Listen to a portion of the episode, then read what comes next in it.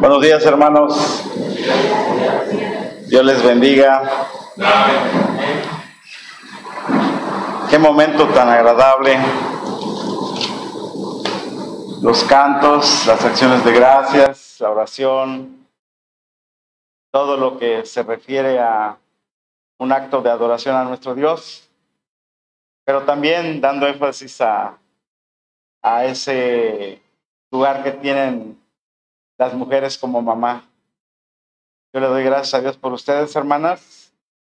Doy gracias a Dios por sus vidas, que han sido muy útiles para las nuestras, porque queramos o no, forman parte del testimonio de la iglesia y son ejemplos firmes para, para nosotros como, como maridos, como hijos, pues yo tengo mi mamá, y le doy gracias a Dios por ello.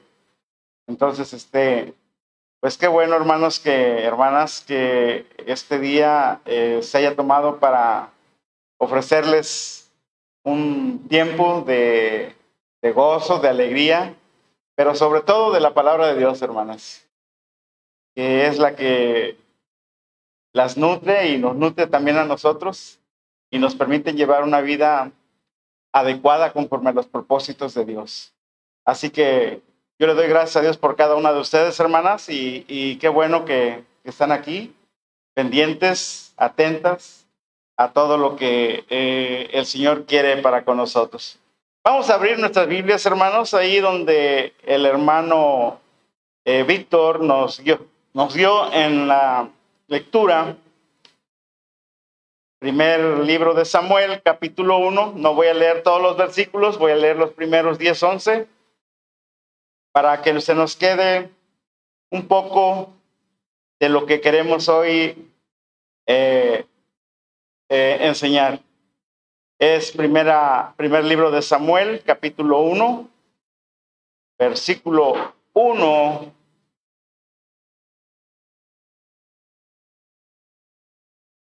al 11. Yo se los voy a leer. Ustedes síganme con su mirada. Terminando, oramos y empezamos la enseñanza. Miren lo que dice la palabra de Dios, hermanos.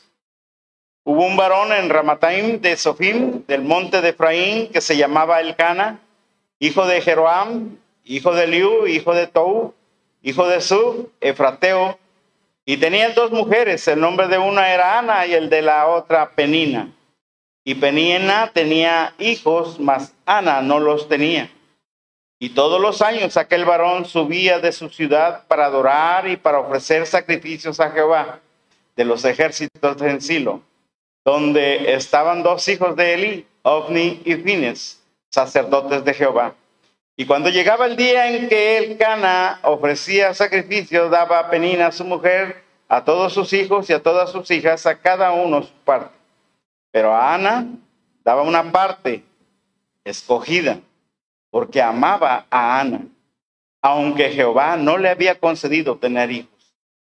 Y su rival la irritaba, enojándola y entristeciéndola, porque Jehová no le había concedido tener hijos. Así hacía cada año. Cuando subía a la casa de Jehová, la irritaba así, por lo cual Ana lloraba y no comía. Y el Cana, su marido, le dijo a Ana, ¿por qué lloras? ¿Por qué no comes? ¿Y por qué está afligido tu corazón? ¿No te soy yo mejor que diez hijos? Y se levantó Ana después que hubo comido y bebido en Silo, y mientras el sacerdote Elí estaba sentado en una silla junto a un pilar del templo de Jehová, ella, con amargura de alma, oró a Jehová y lloró abundantemente e hizo voto diciendo, Jehová de los ejércitos, si te dignares mirar a la aflicción de tu sierva y te acordares de mí y no te olvidares de tu sierva, sino que dieres a tu sierva un hijo varón, yo lo dedicaré a Jehová todos los días de su vida y no pasará navaja sobre su cabeza. Palabra de Dios. Oremos. Padre Santo, en el nombre bendito de nuestro único y suficiente Salvador, te damos gracias por este momento y te pedimos, Padre, que este sea un momento de, de, dirección tuya, de bendición tuya y de mucha edificación para tu iglesia. Gracias, Señor, porque sé que por tu gracia estoy aquí delante de mis hermanos y sé que, Señor, por la confianza que has puesto en tu siervo para conmigo. Señor, te ruego que me uses, escóndeme bajo tu cruz, detrás de tu cruz y que, Señor, este sea un día de mucha bendición. En el nombre de Jesús te lo ruego y te lo pido. Amén. Amén. Primera de Samuel, hermanos, libro muy bonito, que extrañamente no comienza con una batalla ni con problemas de líderes, pueblo de Israel, sino dos esposas agriamente celosas tenían querellas constantes. Una, la que tenía hijos, se mofaba de la otra por la esterilidad de ella. Ana, la esposa sin hijos, se volvió a Dios en su desesperación, oró y prometió dedicarle un hijo, dedicarle un hijo. El resultado fue un niño que se llamaba Samuel. La historia de Ana, hermanos, demuestra que del dolor amargo puede brotar una gran promesa si nuestra decisión es llevar ese dolor a Dios. La importancia de las decisiones que toman las mamás cristianas es el tema. La importancia de las decisiones que toman las mamás cristianas. Versículo 1 dice, hubo un varón, un varón. Este versículo se parece mucho a la introducción en el nacimiento de Sansón allá en jueces capítulo 13, versículo 2, que está estrechamente relacionado y semejante en paralelismo entre Sansón y Samuel. Ambos eran jueces en esos tiempos sobre Israel, luchadores contra los filisteos y nazareos de por vida. El versículo 2, y tenía dos mujeres, dos mujeres. Si bien la poligamia no era la intención de Dios para la humanidad, esa no era la intención de Dios, pero fue tolerada, aunque nunca apoyada por Israel. Es probable, hermanos, que el Cana se casara con Penina porque Ana era estéril. Ana significa gracia. Y era probablemente la primera esposa de el Cana. Penina significa rubí y era la segunda esposa de Elcana. Ella sí le dio hijos. En el versículo 3 vemos que todos los años aquel varón subía a Silo. Todos los varones israelitas tenían el deber de asistir a tres fiestas anuales en el santuario central. Todos los años. El Canax asistía con regularidad a estas fiestas con sus esposas. La fiesta a que aquí se hace referencia era probablemente la fiesta de los tabernáculos, era ya por octubre, septiembre.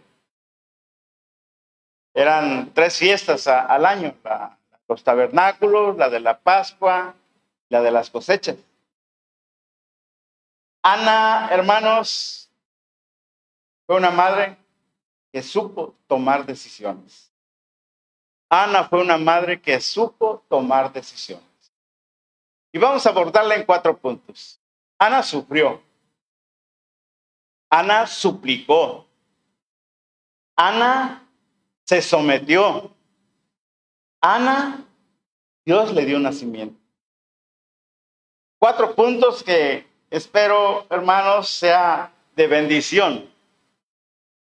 Aun cuando el modelo perfecto de Dios para la familia desde el mismo principio ha sido un esposo para una esposa. Así ha sido el plan de Dios. Pero por la dureza del corazón humano, Dios ha permitido la poligamia. Veamos Mateo 19.8. ¿Qué dice Mateo 19.8? Mateo 19.8. Mateo 19.8. por la dureza de vuestro corazón, Moisés os permitió repudiar a vuestros reyes, mas al principio no fue así. Así es. Veamos, hermanos, el Cana era un hombre piadoso, pero tenía un hogar dividido y su esposa favorita, Ana, que significa gracia, llevaba una carga constante de tristeza debido a su esterilidad y al acoso de la otra esposa. En los textos que leímos, se nos muestra que la vida de Ana era una, historia de tristeza, hermanos, de mucha tristeza para Ana.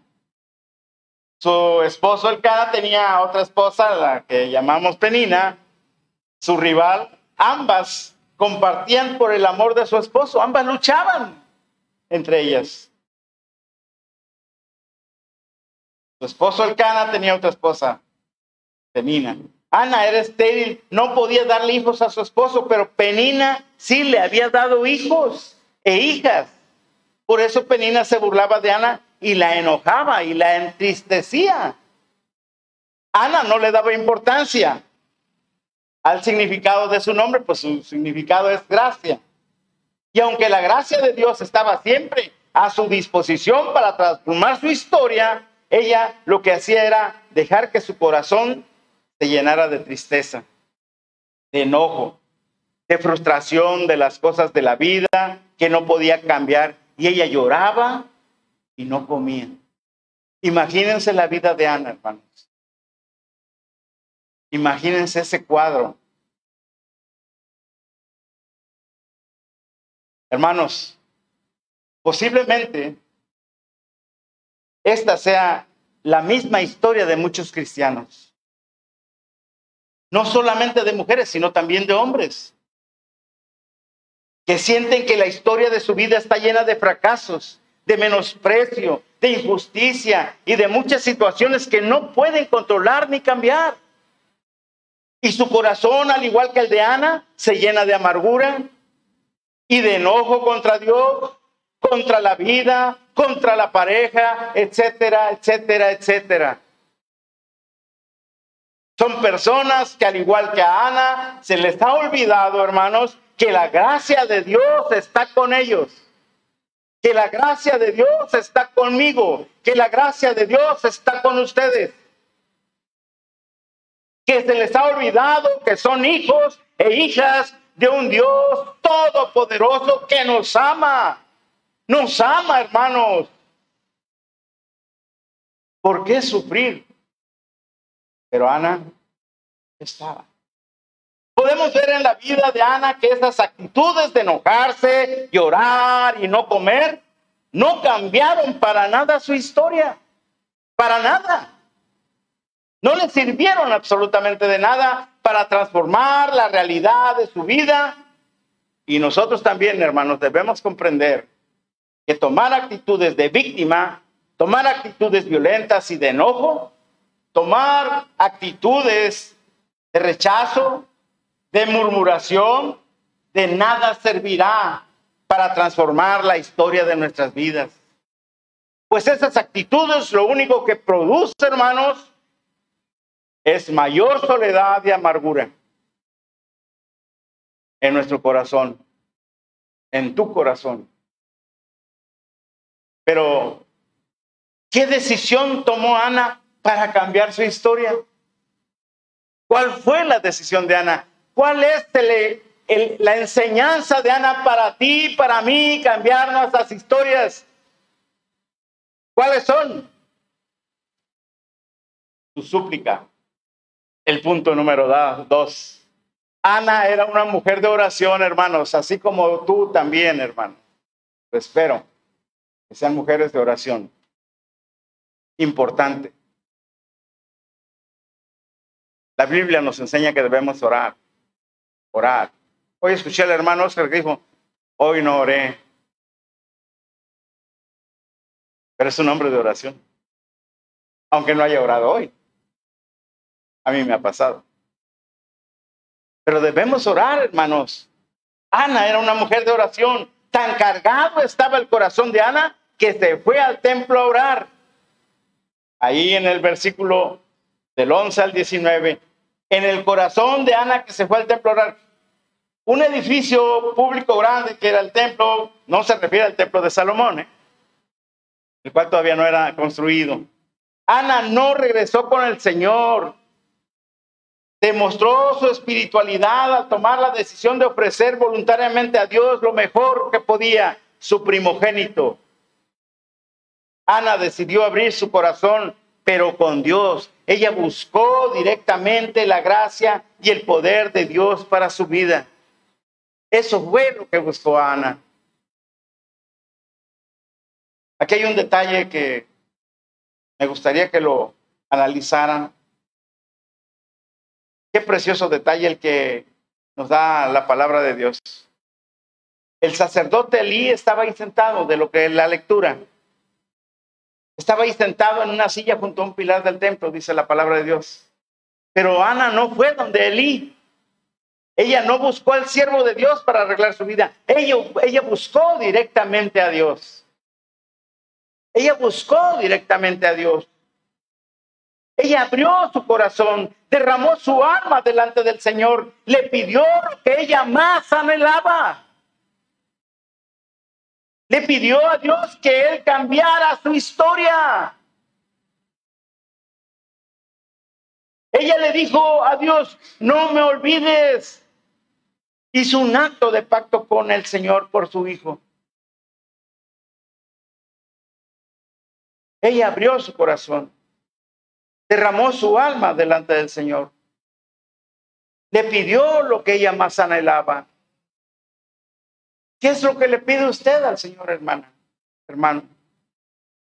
¿Qué es lo que más anhelas?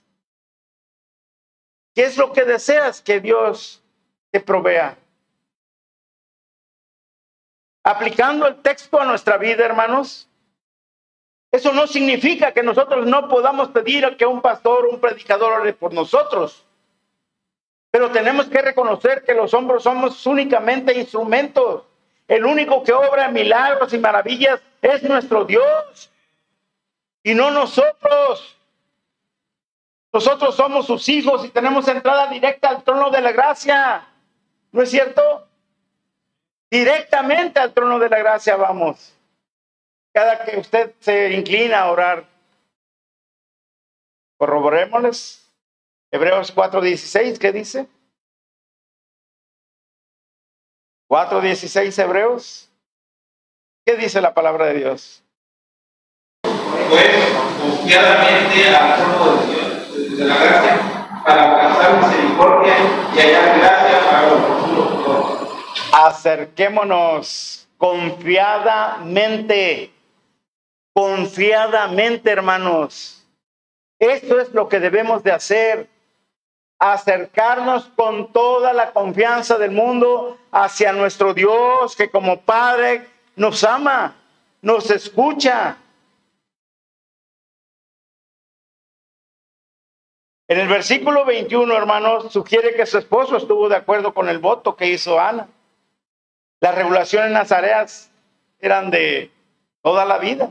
Sin duda, Elí, el sumo sacerdote, juzgó con severidad a Ana. Le decía que estaba ebria. Ana entonces suplicó, hermanos. Y es una enseñanza poderosa para usted y para mí.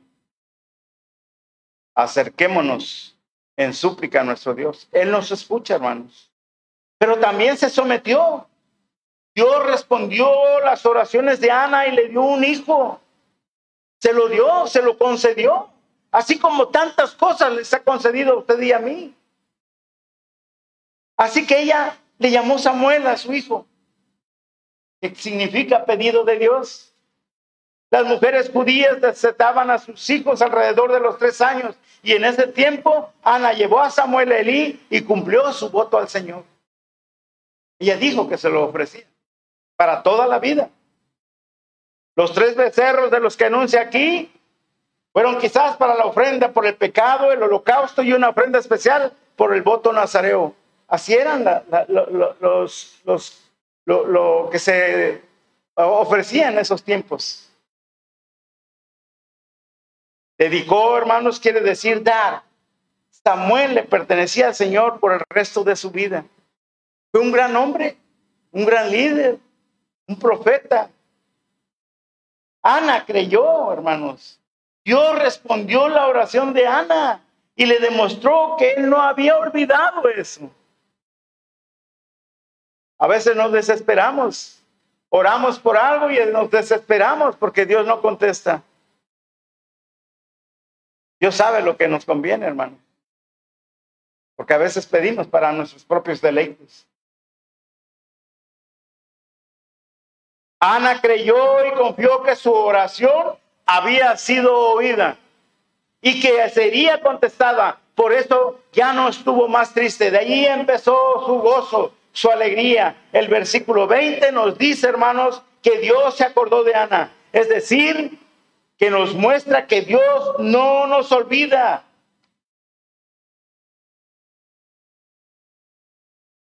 Que nuestra vida y nuestros problemas y necesidades están siempre en la mente de Dios. Todos tus problemas, todas tus necesidades, Dios las conoce. Más que nadie, Él las conoce y sabe lo que necesitas. Pero a veces en nuestra desesperación tomamos medidas que no deben de ser. Ana vio manifestada en su vida la maravillosa gracia de nuestro Dios. Ella pudo tener un, el hijo que tanto anhelaba su corazón, pero ella no olvidó su promesa, ella no olvidó el pacto que había hecho con el Señor. Desafortunadamente muchos de nosotros, hermanos, muchos de nosotros no cumplimos con el Señor cuando nos da lo que tanto pedimos. Nos olvidamos. Cuando estamos sufriendo y estamos hasta de rodillas clamando a Dios. Cuando solucionamos nuestros problemas, hasta los domingos se nos olvida ir a la iglesia. Ay, en la tarde, ya, no, ay, es muy tarde, no, ya no voy. Tengo que hacer esto, tengo que. Si es el día del Señor, el domingo es el día del Señor. ¿Por qué hacerlo a un lado? ¿Por qué? Él nos está dando vida, nos está dando sustento. Y aquí venimos, gracias Señor por esto y gracias Señor por esto otro. Y cuando salimos de esa puerta hacia afuera, ya empieza a olvidarse todo lo que escuchamos aquí, todo lo que compugió nuestro corazón a través de la palabra y empezamos a hacer otra vez el mismo de siempre. ¿Por qué? ¿Por qué? ¿A qué se debe todo eso?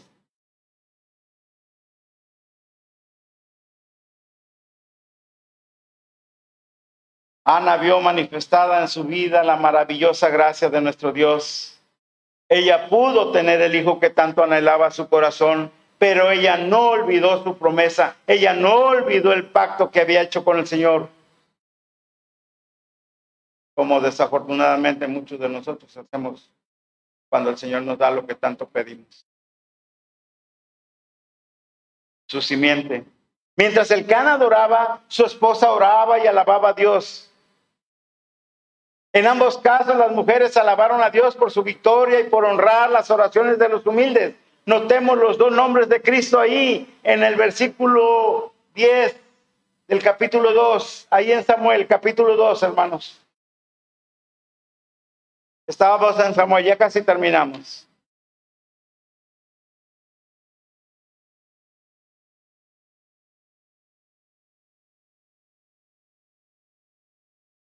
Capítulo 2, versículo 10. Nos ponemos de pie para leer todos esta porción. Los, nombres de, los dos nombres de Cristo aquí en este canto que hizo Ana. ¿Qué dice todos? 10.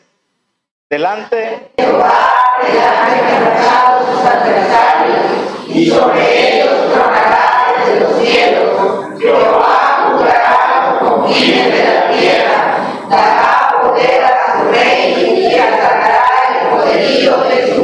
Rey y, ungido, el Mesías, el Cristo. Pueden sentarse, hermanos. Porque la carga de Ana era la gloria de Dios entre su pueblo, hermanos. Era una gran carga que Ana, también portaba. Por este niño oraba y Jehová me dio lo que le pedí, dice en el versículo 27, 1, 27. Por este niño oraba y, le, y Jehová me dio lo que pedí. Estas palabras, hermanos, fueron, fueron expresadas por una mujer que no se cansó de orar para concebir un hijo, no se cansó de orar. No se cansó de orar. ¿Cuántos de nosotros ha decidido, no, ya no voy a seguir orando? No se cansó de orar para concebir su hijo. Y cuando este hijo nació, no se cansó de orar por él. Siguió orando. Esta mujer fue Ana, la madre de uno de los más grandes profetas de Israel. Samuel, de los más grandes, dio a David, dio a Saúl. Nosotros como padres y madres de familia, hermanos, tenemos que llevar a cabo un ministerio personal, el de orar todos los días, incansablemente por nuestros hijos e hijas, para que cuando veamos lo que Dios hará en sus vidas, cuando los veamos convertirse en hombres y mujeres de bien, cuando los veamos triunfar en sus vidas, cuando los veamos sirviendo al Señor, cuando los veamos convertirse en esposos y esposas, cuando veamos que forman sus propias familias, podamos decir, al igual que Ana, por este niño o por esta niña oraba. Y Dios me dio lo que pedí. ¿Estará dispuesto a hacer eso? Quienes tienen hijos, quienes tenemos hijos. Oremos por nuestros hijos, hermanos. Ana tomó esa decisión. ¿Sufrió? Sí, sufrió. Pero suplicó. Se sometió a Dios. Y miren la simiente de este hijo un tremendo líder para Israel. Esas oraciones de Ana, hermanos, hicieron que su hijo Samuel fuera una persona llena de gracia, agradable delante de Dios y de los hombres. Samuel 2.26. ¿Qué dice Samuel 2.26?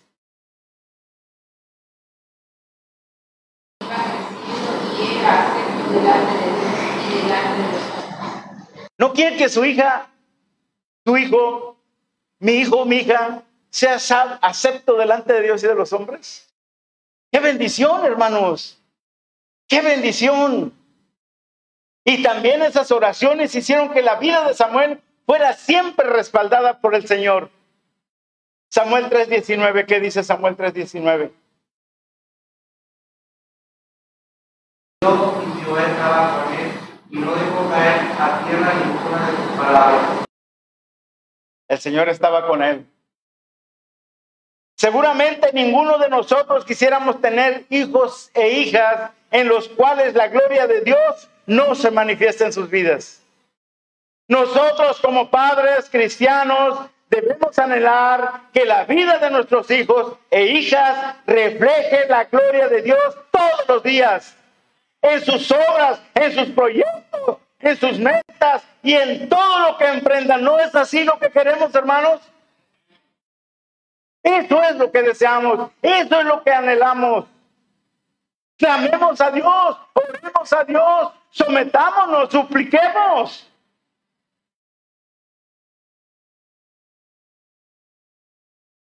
Para poder lograr eso, como padres, hermanos, no debemos de cansarnos de orar por nuestros hijos e hijas. No debemos cansarnos de orar. Y cierro con esto. No cabe duda que Ana es un ejemplo de una madre piadosa, porque decidió poner a Dios primero, creyó en la oración, cumplió sus votos y le dio la gloria a él. Gracias a Dios por la vida de Ana.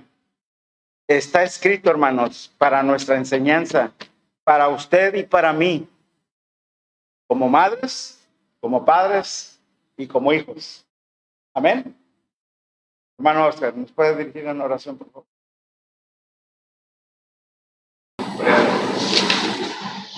Padre eterno, alabado y bendito Gracias, ¿verdad? Porque ha dirigido a este cielo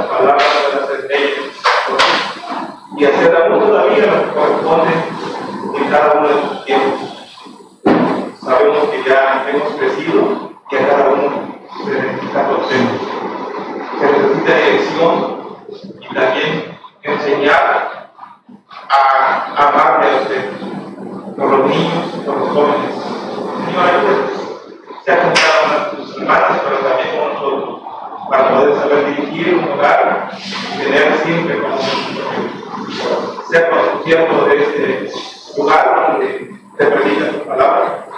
Cuida tu alma que te como siempre te pedimos. Este sea glorificado. Que retengamos esta palabra y así como acordarnos de Ana, nos acordemos de Proverbios 31. Yo se ha a nosotros. Pedimos bendiciones en Cristo Jesús. Amén. Amén. Bendiciones, hermanas.